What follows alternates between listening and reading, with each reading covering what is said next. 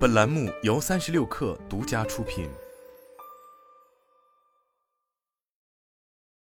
本文来自瞎说职场。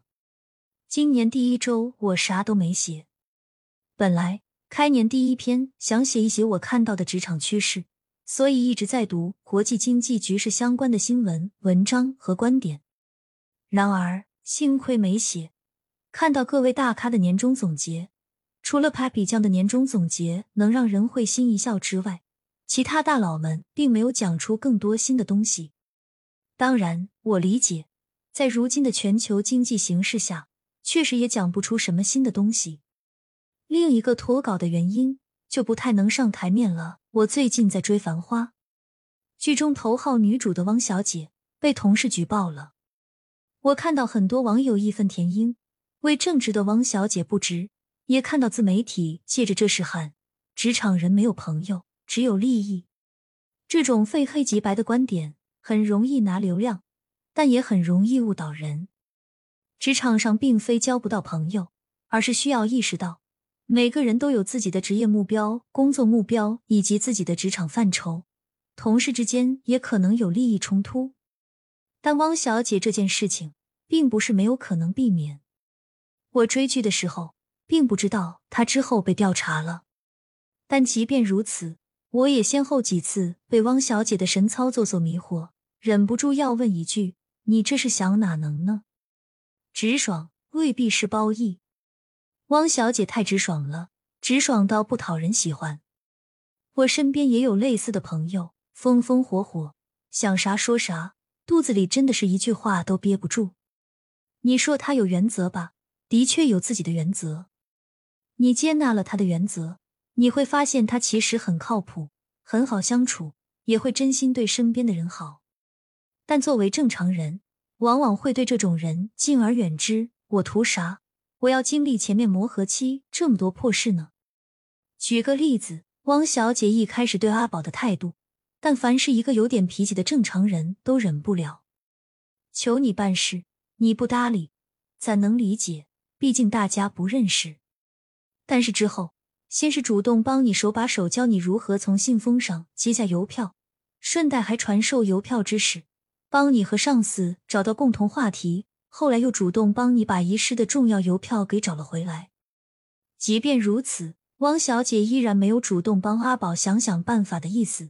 阿宝在外面催，她在公司里坚持跳广播体操，也不让阿宝进来谈事，突出一个有原则。可能作为八十年代的外贸局国家公务员，作为一个颜值超高的年轻人，身边真的不缺无事献殷勤的人。而在开始和阿宝达成合作之后，他又显得毫无城府。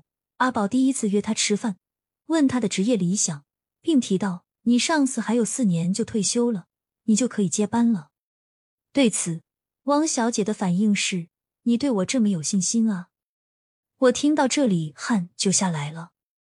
所谓防人之心不可无，一个刚刚认识不久、第一次合作的合作伙伴，第一次约饭局，中途他问我职业规划，那我说一句，我现在得到这样的机会不容易，好好干，对得起组织信任之类的官话，不就过去了？好家伙，汪小姐直接把人生目标对标到师傅那里了。行啊，年轻人有理想是好事。接下来。阿宝这句没轻没重，直接把汪小姐事业做到师傅的水平，偷换概念，变成了拿到师傅的岗位。这话是大坑啊！我不熟悉的人，但凡敢在饭局上恭维我前途无量，能接领导的班，我都不会接茬，心里只有曹操当年那句话：“视而欲拒，无着炉火上烟。”翻译成人话：你小子想把我往火坑里推啊？咱第一次吃饭，互相了解很有限。万一对面是个混蛋，回头和领导告密，说我有取而代之的想法，我去哪里说理呢？汪小姐就厉害了，合作之前，人家再怎么示好，她都拒人千里之外。第一顿饭一吃，就开始谈论接班当科长了。只能说运气爆棚。在这段职场经历中，你是女主，和你聊天的是男主。红线思维，汪小姐在剧集中多次提到红线。甚至连打包的奥龙都不愿意收，让观众感觉他是一个极有红线思维的职场人，兢兢业业，绝不越线。但很遗憾，一个真正有红线思维的职场人，绝不会和某一个合作伙伴打得如此火热。在多种场合，你都能看到我们的汪小姐三句话不离保总，不触碰红线，意思是离红线远远的，而不是在红线附近蹦迪，展现自己游走在红线边缘的柔韧性。在被审查的时候。组织部的问题直击要害：一、为什么你的绝大多业务都来源于保总？二、为什么你无视公司见客户至少二人的规章，都是单独见保总？三、为什么收到礼物没有上报？坦率说，在整条黄河路加仙的来，大家的眼里，汪小姐和保总都是紧密联系在一起的。他和保总已经是超出简单的业务合作关系了。毕竟，在组织部查你之前，你都冲过去教育保总感情生活了。本来合作业务之余，有点朋友关系，关系密切，没啥。但你不要让全世界都知道啊！红线思维不仅应该提醒自己不要跨过红线，也要让身边的同事们感觉你绝对不是那种会跨过红线的人。汪小姐就厉害了，两万五的买车钱。明明是自己辛苦攒来的钱，非要说是保总还给自己的，这感觉是生怕别人不知道他和保总之间有点啥。珍珠耳环也是如此，还没有上交，先在同事之前传阅了一圈，传都传了，这会儿被停在杠头上了，必须上交了。结果他又一个犹豫，留下了，心真大。在我看来，珍珠耳环可以上交。但偷偷交，不要让同事们知道，更不能搞同事间传阅。梅萍虽然阴险，但她放在台面上的话并没有全错。别人看到你上交珍珠耳环，会想宝总不知道送了你多少礼物，你为了交差就交了这一件。之后引发的钱的问题，绝对不让任何人看出这是从阿宝那里来的收入。第一件事把爷叔给钱的信封换成自家的信封。第二件事，绝不让其他同事从自己抽屉里摸出这笔钱，最好不要让同事们知道自己有一次性付款买车的现金流。汪小姐太坦荡，太直爽了，性格决定命运，诚不欺我。上司的态度，这次举报中比较蹊跷的是汪小姐领导金科长的态度。在回顾场景里，我们看到汪小姐对自己的师傅那是尽心尽力的。嘘寒问暖不提，更是长期蹲守在茶水间，只为金科长的极有爱好。这种事情我不提倡，毕竟做上司的安排下属给自己干私活，放在如今是大忌。但三十年前，这种封建职场上的师徒关系还挺普遍的，师傅传手艺，徒弟就像儿子一样，啥活都得干，而且没报酬。照说汪小姐这种性格，作为上司。金科长应该日常反复敲打的，结果咱反正没看到金科长敲打汪小姐，倒是目睹了金科长直接敲打保总。不要总是保护汪小姐，否则他在大风浪面前要吃苦头的。真不拿人保，总当外人。真到了梅萍举报的时候，爷叔都给了解决方案，连检讨信都代笔了，而金科长却拒绝给一星半点的建议。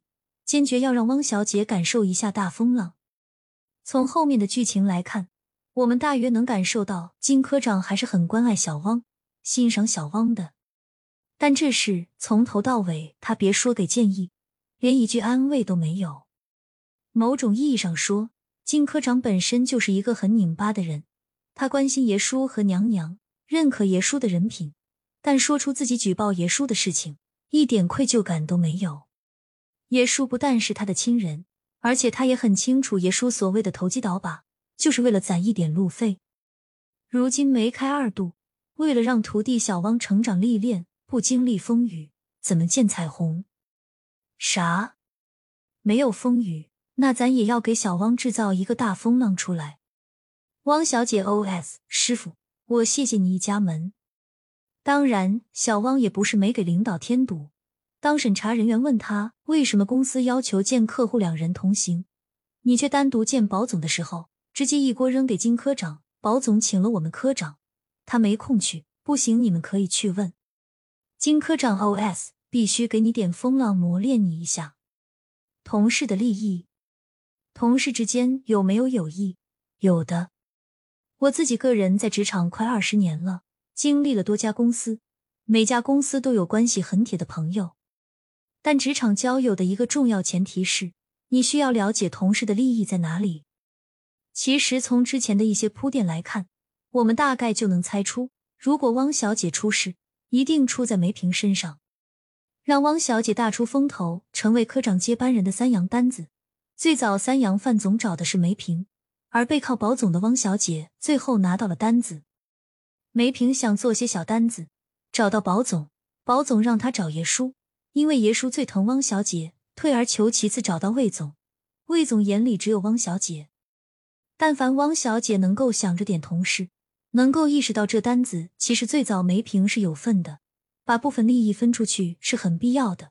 比如汪小姐完全看不上的魏总生意，看到梅萍感兴趣，就牵个线背，在保总那里有小单子，找个理由说自己做不过来，分一部分给梅萍也没问题啊。连合影拍照也没有想着拉上梅萍，没有利益，总得给个名分吧。我当时的第一反应是，汪小姐，你看到范总和梅萍站在一起聊，有没有想到，其实这个单子最早是范总找到梅萍的？如果有想到，有没有想着给梅萍一点补偿？尽管梅萍后面赌气说二十七号只有第一名和其他，但是他身体是诚实的。还在努力联络保总、魏总做小单子。梅萍这种同事在职场上是挺普遍的，人很聪明，做业务的能力也不算差，平时也话不多，不声不响，但开始说话的时候，往往就有比较大的杀伤力，心机还是有的。你说自己在职场上不遇到这种同事，挺难的。自己出事就怪身边都是恶人，不解决问题。但我们可以做好三件事：一，该给人的利益要愿意分出去。作为事业型打工人，无非是要钱还是要名。你如果要钱，那么名分是不是可以让出去？你如果要名，钱是不是能分一部分出去？城市需要身边的人支持，而身边这些人也是需要吃饭养家、职业发展的。你能给他们什么？你忽视身边人的利益。那今天就算没有梅萍，后天可能还有梅超风。二瓜田李下，不要授人以柄。红线思维不仅仅是停留在自己心里，也要让别人充分感觉你离红线远远的，不给别人有任何机会来攻击你。我最早做自媒体的时候，因为在企业内上班，也有同事会去找领导投诉。而自媒体这个东西最尴尬的是，只要对方盯上你了。你写啥，对方是看得见的，所以我当时选择所有和公司无关的内容发布，都放在下班时间。即便如此，依然会有人关注你为什么可以做自媒体，公司为什么会允许你做自媒体？即便当时的自媒体根本赚不到什么钱。后面我身边朋友做自媒体，我都是直接建议改网名，再注册一个微信，完全和工作隔离，因为你无法控制你身边的同事怎么想。而汪小姐在整部剧里，那是不遗余力给别人递上可以捅自己的刀子，真当身边都是菩萨了。三上级关系维护好，在国企涉及红线问题时，上级可能想的不仅是保护你，还有如何自保。加上汪小姐的情况特殊，她的师傅绝非常人，是那种连亲戚攒路费都可以被他大义灭亲的类型。我要是汪小姐。喊了这么多年的师傅，辛辛苦苦嘘寒问暖，还为师傅的业余爱好添砖加瓦，最后换来一句“要吵出去吵”。我可以说，我真是遇到赤佬了。但在正常的外企民企里，和上司充分搭建信任，让上司充分认可你的所有工作，保持高频的沟通，这种信任感绝不是几句同事闲话可以打碎的。我在董宇辉会离开东方甄选吗？孙东旭会离开吗？写过，商业世界里，能力不是稀缺品，信任才是。